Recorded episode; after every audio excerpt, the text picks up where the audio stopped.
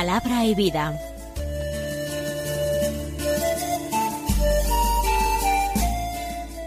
Con el padre Manuel Horta, desde Sevilla.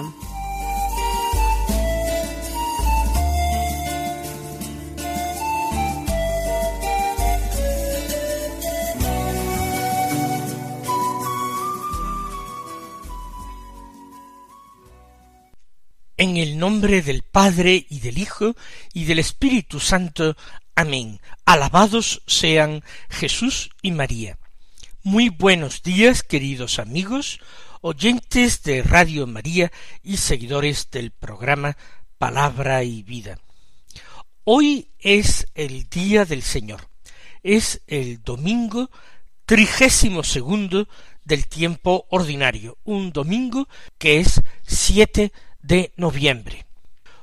Como es domingo es el día de oración y de escucha de la palabra de la semana. Es la Pascua semanal en que nosotros nos acordamos de ese gran regalo que fue la Eucaristía, en que nosotros hacemos comunidad, uniéndonos con nuestros hermanos, permitiendo que sea el Señor, nuestro hermano mayor, quien nos presida.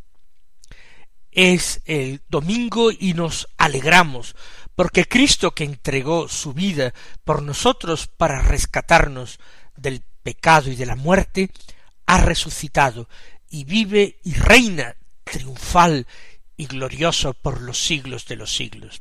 Es el domingo el día del descanso, es el día para sin prisas, no solamente dedicarlo a la oración, sino también a la convivencia, a estar con nuestra familia, a tener un ocio activo y santo que nos permita recuperarnos del desgaste semanal. Todo esto es voluntad de Dios, todo esto es lo que Dios quiere.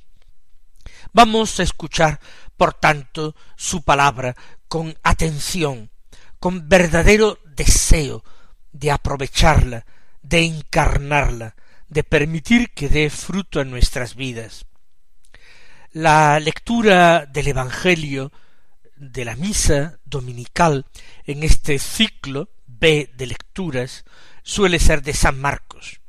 Hoy, en el capítulo doce, tomamos los versículos treinta y ocho al cuarenta y cuatro que dicen así En aquel tiempo Jesús, instruyendo al gentío, les decía Cuidado con los escribas. Les encanta pasearse con amplio ropaje y que les hagan reverencias en las plazas. Buscan los asientos de honor en las sinagogas y los primeros puestos en los banquetes, y devoran los bienes de las viudas y aparentan hacer largas oraciones esos recibirán una condenación más rigurosa. Estando Jesús sentado enfrente del tesoro del templo, observaba a la gente que iba echando dinero. Muchos ricos echaban mucho.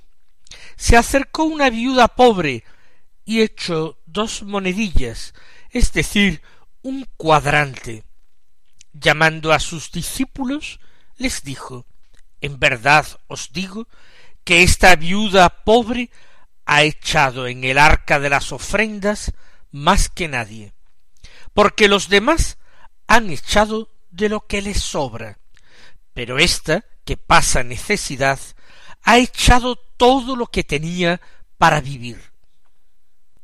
El texto que hoy escuchamos y meditamos comienza con una instrucción de Jesús al gentío previniéndole con esas falsas actitudes religiosas que están teniendo como modelo constante delante de sus ojos. Porque los maestros del pueblo de Dios en tiempos de Jesús eran precisamente los doctores de la ley, eran los escribas, estos personajes, los escribas, los doctores de la ley, habían comenzado a aparecer en los tiempos de la cautividad babilónica, cuando el pueblo de Israel, desterrado a Mesopotamia por Nabucodonosor, se había quedado sin aquellas instituciones que garantizaban su identidad y facilitaban su unión con Dios, la vivencia de su fe, de su religiosidad. Me refiero a que el templo de Jerusalén había sido destruido, en concreto había sido incendiado, y sus escasas ruinas además quedaban muy lejos en Jerusalén, cuando ellos habían tenido que marchar a la fuerza hacia el norte. Había desaparecido la monarquía davídica, es decir, el pueblo confiaba ciegamente en aquellas promesas de Dios a David, en las que se le decía que siempre sobre el trono habría un descendiente suyo que reinaría para siempre. Por supuesto, la promesa divina se refería al Mesías, y ese reinado no iba a ser un reinado político, eh, terrenal, sino que iba a ser la, la realeza de Jesús. Entonces, el pueblo se encontraba totalmente desamparado, sin instituciones. Los sacerdotes habían sido esparcidos. Además, aunque ellos conservaran sus genealogías, su descendencia de la tribu de Leví, ellos no podían ejercer sus funciones, porque el único culto legítimo era el que se ofrecía en Jerusalén en el templo. Por tanto, no hay templo, no hay sacerdocio, no hay rey.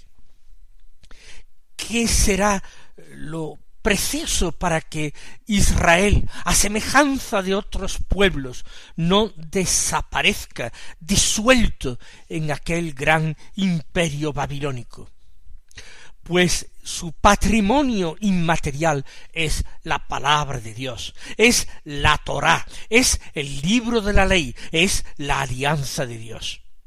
Entonces, estos personajes, los maestros de la ley, los escribas son personas que se dedicaban, aparte de su profesión, que podía ser la profesión de sastre o de alfarero o de carpintero, aparte de esto se dedicaban intensamente durante horas a estudiar la Sagrada Escritura, a memorizarla, a repetirla, a meditar en la oración y fuera de ella sobre esta palabra y aplicarla a las distintas circunstancias de la vida, a las distintas situaciones, ocasiones, y ayudar a todos a aprender esta ley, a tenerla presente en sus propias vidas, ayudar a aplicarla en lo concreto, en lo práctico, ofreciendo soluciones a estos problemas prácticos que podían aparecer en la vida, soluciones que eran en principio las queridas por Dios, las mandadas por Dios en la ley, aunque no estuvieran explícitamente escritas así. Ellos no solamente leían, aprendían, enseñaban, explicaban, sino al mismo tiempo comentaban, desarrollaban la ley. En principio esto fue algo muy bueno. Esto permitió mantener viva la esperanza de Israel en una liberación, permitió mantener vivo el amor a Yahvé, la fe en él y la esperanza en que las promesas de Dios no es que hubieran dejado de cumplirse, sino que Dios enviaba aquel castigo como una purificación, pero ese castigo cesaría un día. Israel volvería del exilio.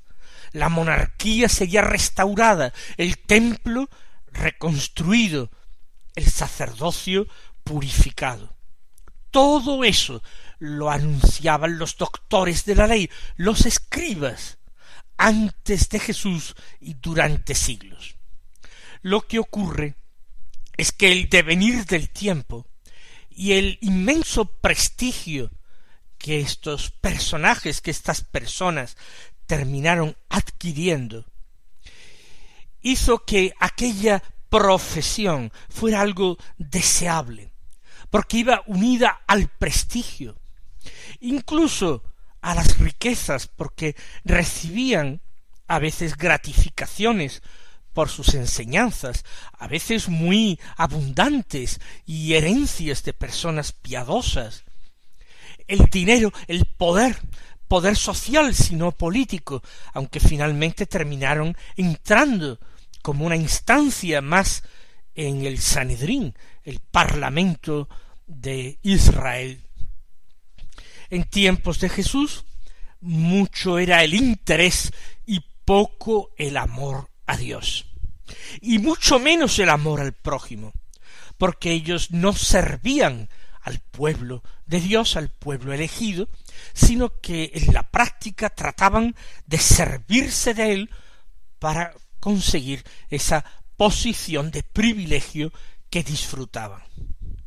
Esto evidentemente desagradaba profundamente a Dios, porque estas enseñanzas de los escribas no estaban siendo dadas simplemente con la palabra de ellos, que entre ellos también había discrepancias y escuelas diversas, interpretaciones diversas, sino que ellos estaban ya con sus propias vidas, con su propio ejemplo, estaban enseñando. Y esto, insisto, era lo malo, porque lo que enseñaban era detestable. Lo que enseñaban no tenía nada que ver con la ley dada por Dios, cuyo fundamento y cuyo quicio estaba en el amor a Dios y en el amor al prójimo. Ese era el resumen perfecto de la ley. Por eso eh, Jesús arremete con ellos. Siempre después de que los escribas se le enfrentaran de una forma abierta, declarada. Instruyendo a la gente, dice el Evangelio de hoy, decía a estas gentes, cuidado con los escribas. Fíjense qué terrible poner en guardia contra aquellos que eran los maestros de la ley de Dios, los que tenían que exhortar al pueblo y enseñarle. Cuidado con los escribas. Y denuncia los vicios de estos hombres que habían terminado convirtiendo la religión, la alianza en un negocio, en un modo de vida. Les encanta pasearse con amplio ropaje y que les hagan reverencias en las plazas. Pasearse implica no una buena dedicación al trabajo, sino un deseo de ser vistos en los lugares públicos, buscando honores. Amplios ropajes, siempre, a veces, la búsqueda de ropas especiales, que fueran amplias, elegantes, o que infundieran a los demás reverencia, respeto o devoción. Esto es algo muy ligado a veces a la práctica de la religión, de cualquier religión. Les encantan que les hagan reverencias en las plazas, como si ellos fueran algo más que hombres, reverencias que podrían eh, tributarse a Dios o a elegidos de Dios, como podría ser el rey o los profetas o los sacerdotes. Pero estos escribas eran laicos, ellos no pertenecían a la clase sacerdotal. Sin embargo, ansiaban reverencias, quizás se sentían un poco como dioses, no se sentían igual que los demás hombres. Recuerden en aquella parábola de Jesús del fariseo y del publicano la oración del fariseo se expresa precisamente así. Oh Dios, te doy gracias porque no soy como los demás hombres. ¿Quién se cree entonces el fariseo que es si no cree ser como los demás hombres? Quizás se siente un poco como Dios y arrebata a Dios la honra que a él solo se debe tributar. Y continúa Jesús su denuncia. Buscan los asientos de honor en las sinagogas y los primeros puestos en los banquetes. No ya es pasearse de acá por allá, pararse en las plazas para orar públicamente, reverentemente, pero haciendo alarde de piedad y ser, ser admirados por las personas que humildemente reconocían que rezaban mucho menos que ellos. También ellos se sientan, se sientan en las sinagogas todos los sábados, como los demás judíos, pero no se conforman ni siquiera en la sinagoga con ser uno más.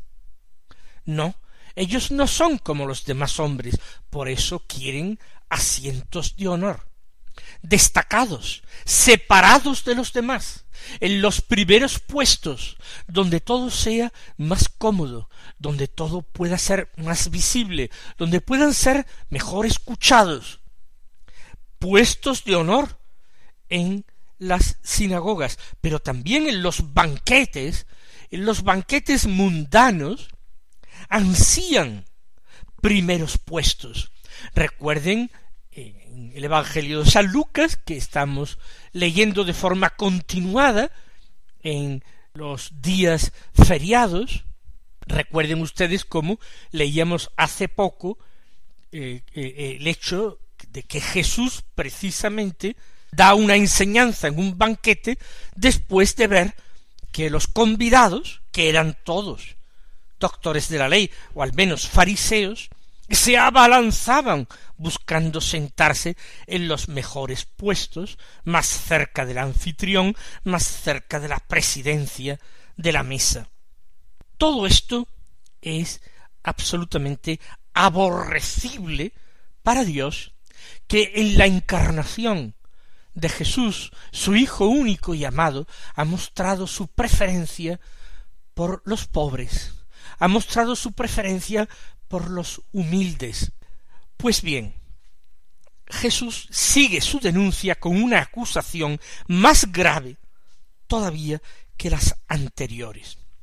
Las anteriores son algo que en el fondo no perjudica a nadie más que a ellos mismos, a quienes se les nubla el entendimiento con toda esta adulación y todo este honor lo siguiente que Jesús denuncia es peor, devoran los bienes de las viudas y aparentan hacer largas oraciones. Estas son las dos acusaciones definitivas.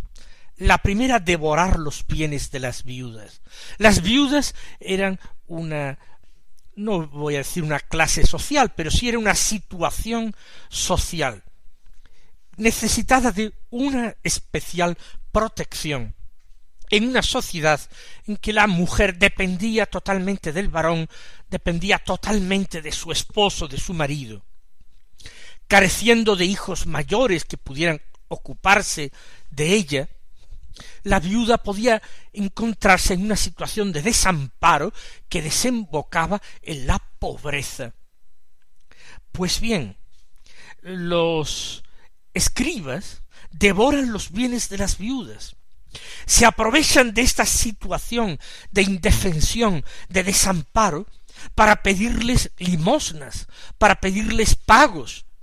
Quizás las amenazan de ser personas poco creyentes y poco devotas, si no contribuyen con mucha generosidad a esta, estas contribuciones exigidas empobrecen a las viudas, las empobrecen materialmente, sin escrúpulos, no para honra de Dios, sino por propio provecho. Es un pecado gravísimo. El siguiente no lo es menos. Aparentan hacer largas oraciones.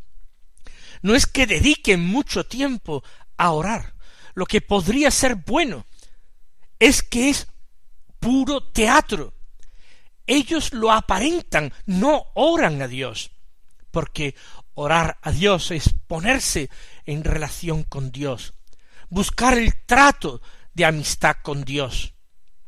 Y ellos no están buscando este trato, y si tuvieran ese trato frecuente con Dios, no actuarían así, serían muchísimo más humildes y sinceros. La forma en que viven es la mejor prueba de que su oración es puro engaño, engañan a los demás, e incluso quizás se estén engañando a sí mismos si ellos creen que eso es rezar, adoptar ciertas actitudes, ciertas posturas, pronunciar ciertas palabras. Frente a esto ocurre un hecho extraordinario. Pasa desapercibido a los ojos de los hombres, pero no escapa a la mirada de Dios, porque Dios ve el corazón. Inmediatamente Jesús se da cuenta. Estaba sentado enfrente del tesoro del templo y observa Jesús como la gente que va entrando echa dinero. Se trataba de unos grandes cepillos en forma de caracolas gigantescas que estaban situadas entre el patio de las mujeres y el patio eh, donde se reunían los varones israelitas y en el que se encontraba el gran altar de los sacrificios. Los que iban pasando más adentro podían depositar allí sus monedas. Y la gente iba echando dinero y muchos ricos echaban mucho y se veía, no disimulaban la cuantía o el importe de sus monedas. Echaban mucho algunos ricos. Y ahora se acerca una viuda pobre. Ya hemos dicho que las viudas podían estar muy a menudo amenazadas de pobreza. Y ella echó dos monedillas, es decir, un cuadrante. En el texto griego se habla de dos monedas concretas de ínfimo valor que se utilizaban en Palestina. Como el Evangelio de Marcos parece que él lo escribe principalmente para romanos que no conocían estos detalles, él aclara un cuadrante, que es la cuarta parte de un as, una moneda que los romanos podían entender de un valor ínfimo. Jesús llama a los discípulos porque quiere darles una lección. Quieren que se den cuenta de lo que acaba de pasar de sorprendente ante la vista de ellos, y les dice Esta viuda pobre ha echado en el arca de las ofrendas más que nadie no es ni mucho ni poco, ha echado más que nadie de los que ha pasado hasta ahora, echando muchas monedas. Los demás han echado de lo que les sobra, se han librado de ese peso de unas monedas de cobre. Esta ha echado todo lo que tenía para vivir, se ha echado a sí mismo, se ha puesto confiadamente en manos de Dios. Mis queridos hermanos, que también nosotros aprendamos la lección de la viuda, que escuchemos la palabra del Señor y la pongamos en práctica. Él os colme de sus bendiciones y hasta mañana si Dios quiere.